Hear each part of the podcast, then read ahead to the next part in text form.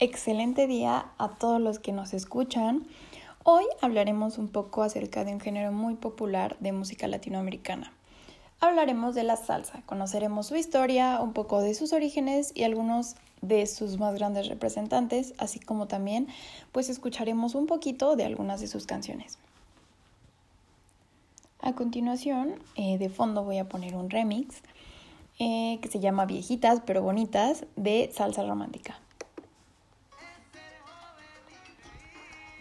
Ok, bueno, pues hablaremos del origen de la salsa. Este se remonta al año 16 en Cuba. Eh, allí la música hispana traída por los conquistadores españoles y la música traída por los esclavos africanos se mezclaron dando orígenes a una gran variedad de ritmos musicales. Entre estos ritmos podemos destacar el son cubano, el cha-cha-cha, el mambo, el son montuno, el guaracha, el guaguanco y la charanga. Pero es el son cubano el que constituye la base musical de lo que hoy conocemos como salsa. Y bueno, pues vamos a escuchar dos fragmentos, eh, uno es de son cubano y el otro es de salsa, para eh, poder, analizar un poco más eh, las similitudes entre estos dos. A continuación el fragmento del son cubano. Si podemos pues sentir otra vez el ritmo es movido y al igual que la salsa. Incluso podríamos decir que no existen diferencias.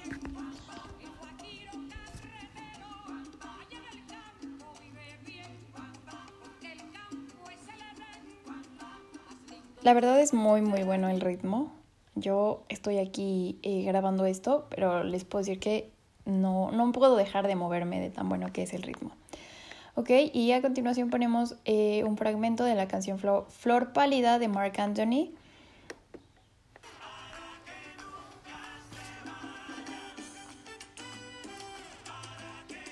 Si podemos eh, pues encontrar diferencias, pues solo son un poco como agregado de instrumentos que hacen que pues tenga un poco de más ritmo, pero realmente es lo mismo, o sea, los ritmos son muy muy parecidos.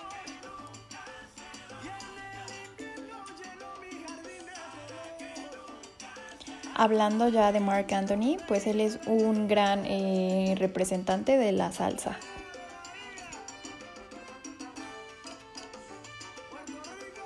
Claro, ahí en la canción, en un fragmento, dice Puerto Rico, ¿ok?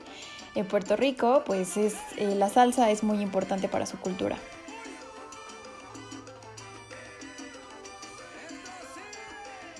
Ok. Entonces, regresando, pues regresamos con los orígenes. Después de la Segunda Guerra Mundial hubo una gran emigración de latinoamericanos de diferentes países en busca de pues una mejor forma de vida, claro. Los cuales empezaron a radicar en Nueva York, en un barrio que se conocía como el barrio. En este ambiente eh, se empezó a cristalizar la identidad de una nueva generación latina. Esto fue en 1960. Y pues eh, a través de toda esta corriente musical hoy lo conocemos como salsa. Fania All Stars fue un proyecto salsero considerado como el más grande y exitoso en la historia de la salsa. Johnny Pacheco, un flautista dominicano, logró lo que tanto deseaba, reunir voces de los más grandes representantes de la música latina del momento. Entre ellos encontramos a Héctor Lavoe, Willy Colon, Ricardo Rey, Rubén Valadez, Pete Rodríguez y pues alguien muy importante que seguramente todos conocemos que es Elia Cruz. Durante los años 80 y 90 eh, nuevos instrumentos, nuevos métodos y formas musicales como canciones de Brasil fueron adaptados a la salsa y nuevos estilos como salsa romántica se hicieron populares en Nueva York. Esta nueva manifestación de la salsa fue asimilada por artistas boricuas como Frankie Ruiz, Mark Anthony y Eddie Santiago y cubanos como Dan Den.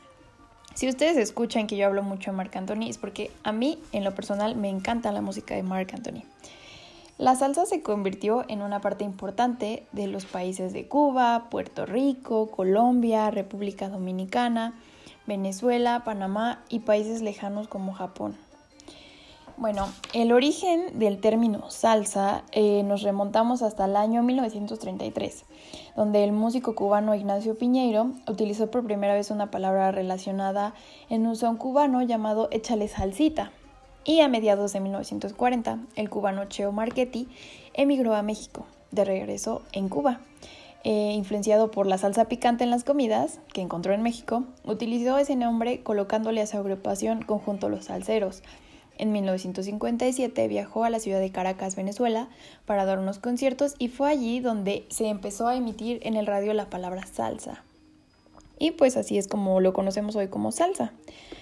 En los tiempos modernos podemos referir a algunos exponentes de la salsa muy importantes como Grupo Nietzsche, que es de Colombia, la Sonora Matancera de Cuba, Rubén Valadez de Panamá, Andy Montañez de Puerto Rico, Gilberto Santa Rosa de Puerto Rico, Milo Ruiz y Joel Arroyo de Colombia, Alfredito Linares de Perú, Luis Enrique de Nicaragua y los Bambán, que son de Cuba, entre otros grandes.